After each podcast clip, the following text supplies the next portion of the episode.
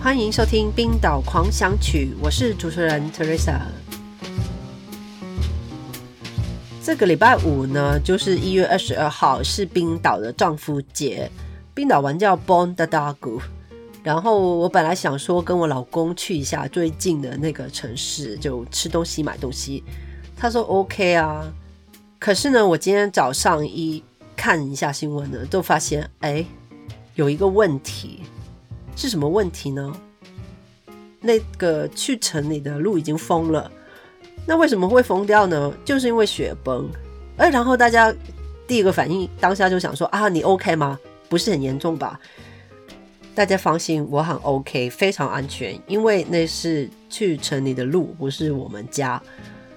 其实我们对于雪崩的那个印象呢，很多是来自于电影啊，像可能有几个人去爬山，突然间那个雪崩就哗一下子就被冲掉，然后被埋在雪里面。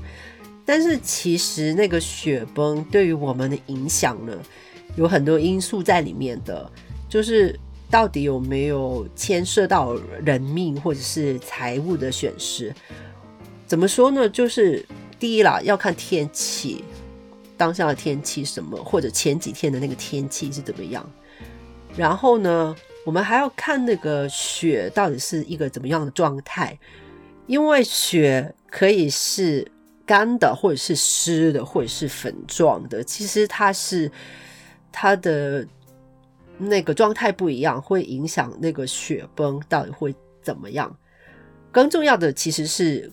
跟那个地形有关系，就是特别是那个镇或者民居到底在哪一面。所以呢，真的如果要就看一下它的严重程度了，我们其实要先了解很多关于这一些我刚刚说的那个因素。冰岛的这个国家就说大不大，说小不小，其实我们。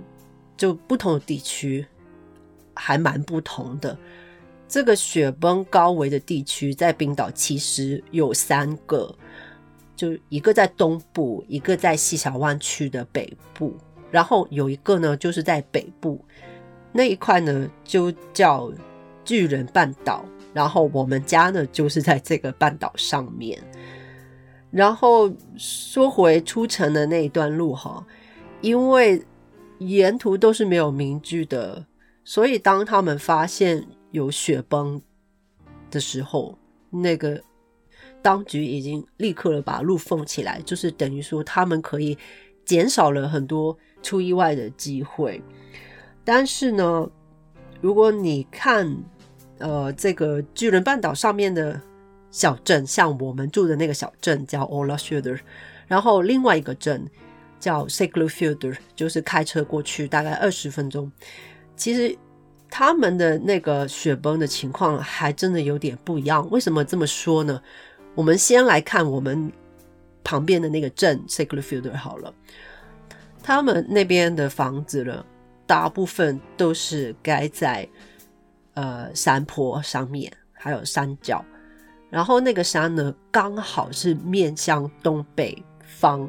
然后冬天我们很多时候那个风雪都是从北或者是东北这个方向冲过来，等于说他们那个山坡呢，就是一直累积了很多的雪，所以他们那边呢就雪崩的危险还蛮高的。其实他们那边的滑雪场呢，今天就有一次雪崩，然后还把那边的一家房子就。冲到去另外一个地方，但是呢，如果我们比较一下我们住的镇 o l a s h u d e r 我们就是在峡湾的尽头，就有点是被两边的山夹住了。然后那个面向东北方的山呢，其实它也有一次雪崩，但是因为跟我们民居有一一段距离了，所以并没有影响到我们。所以，就算两个地方都是在同一个半岛上面，它的那个雪崩的危险程度还真的可以差蛮多的。冰岛在应对雪崩这件事情方面呢，其实还蛮多经验的。像我们这边的天文台就会先有那个天气的预报，那边也会有雪崩的警告。除了这以外呢，我们还建了很多的建筑物，就是主要是防止那个雪就是往下走，就是民民居的地方。像 s a c r e f i e l d 那边呢，就山那边，如果往上看的话，那个顶部就是有很多那种栏杆在那边。另外，他们还有一个东西叫倒雪梯，就是如果雪真的往下走了，但是那个堤坝呢，可以把那个雪导向另外一个方向里面。还有另外一个呢，就是他们透过种植去改善那个土。让那个土质改善。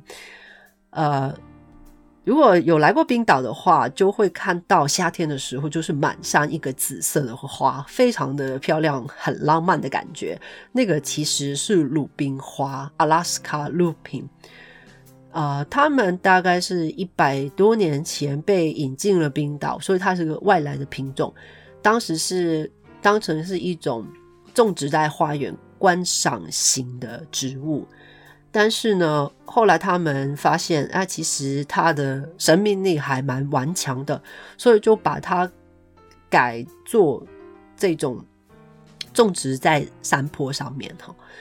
不过他们后来发现呢，就是因为它的生命力这么顽强，到一个程度呢，就有点怀疑会不会影响我们本地的品种呢？所以现在本地的政府还。真的是非常注意这个鲁冰花的生长，就是让他们呃就限制在一个范围，不要让它就无限的一直扩扩张。好，所以呢，今天呢，刚刚又看了新闻，就是 s a c r e f i e l d 那边呢，他们就某一些街道因为那个。雪崩的危险好像还蛮高的，今天晚上，所以就让他们先撤。其实这个撤离的动作呢，就其实刚刚十二月也出现过一次，但是是在另外一个镇，是在东部的小镇叫 Sadisfielder。其实 Sadisfielder 这个小镇是蛮有名的，为什么呢？因为它这边是有一个岛人可以让你去丹麦，中间会经过法罗群岛，所以这是另外一个方法。如果你想进来冰岛，但不想坐飞机的话，那是一个不错的体验。那说回他十二月中那一次的情况，因为当时下了好大好大的雨，结果就出现了那个土石流，把一些房子给冲走了。然后他们政府不知道这个情况会不会变得更坏，所以当时就把六百人撤到另外一个镇区。可是呢，那个时候又刚刚是十二月接近二十五号，所以大家感觉是蛮悲惨的。就本来想要过节，结果就被送到去另外一个地方。还好他们发现情况有点稳定下来，就让一部分人先回家，就过圣诞节。目前他们最大的工作就要把土石流的那些冲出来的泥啊、土啊跟杂物就完全清理好，这个也得花一段时间才能完成。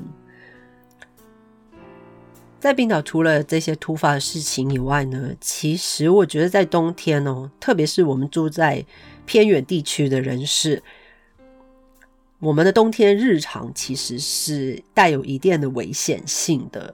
特别是开车的这一部分，我们其实都很习惯。如果真的要出门之前呢，都会先查一下 road dot is，就是上面会有清楚的写说每一段的路况是怎么样，到底是呃 OK 还是有积雪还是有冰这样子，然后你就可以根据那个情况决定这个门你要不要出。不过有时候你真的要出门，那你开车就要非常的小心。之前这个周末呢，其实在西峡湾区就发生了一个非常严重的意外，就是一家三口连人带车被冲到海里去，然后当下是把他们三个人救回来，可是呢，妈妈和儿子就不幸的过世了。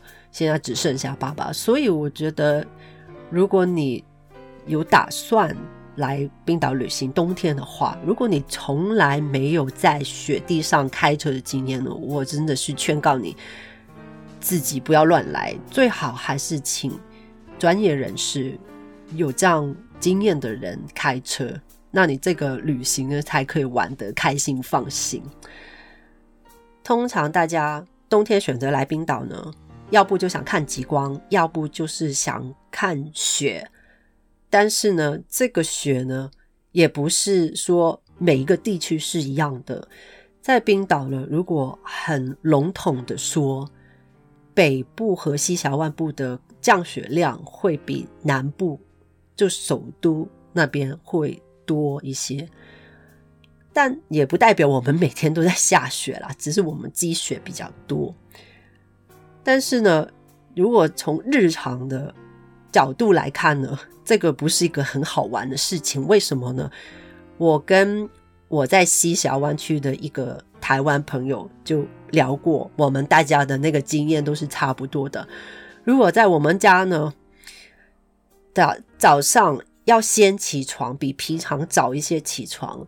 然后看一下正门口，看那个雪到底到什么程度。有时候可能就半米，甚至于一米高，你就要开始先铲雪，把那个雪铲完以后，到达看到你的车子了，OK，然后就你就开着那个车，先把前后左右的那个冰啊雪啊清了。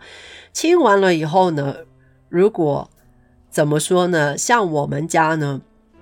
它是在一条小的路上面，在我们镇，他们那个路清理，其实他们还蛮勤劳的，就很早就开始清了。可是清这个雪呢，是有 priority 的，就优先的顺序。如果这个路它是主要的路，它会先被清。所以像我们这种小区的小路呢，那个 priority 非常的低，所以呢就。有时候不得不自己要稍微车前面的再铲一下，这样了哦，已经就非常的累，然后你就可以去开车了。所以这个就是我们在冰岛乡下的日常，这个不是跟你开玩笑的哈。不过如果你有车库的话，你这一部分的问题可以被解决了。我说完都觉得很累，不过我觉得有一件很窝心的事情，就是如果外面的天气我真的是非常非常的疯狂，你都不能出门了，可是你在家里呢，就很明亮、很温暖，然后你就感觉啊，非常非常的开心，那种满足感真是难以形容啊。好吧，今天我们就说到这里。今天说了那么多关于天气啊，然后雪崩啊，当然要教大家“雪”这个字怎么念。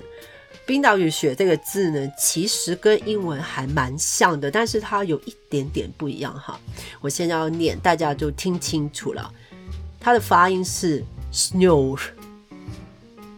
好，如果你想知道这个字是长怎么样的呢，就记得去我的 Instagram Why Not Iceland 或者我的 Facebook。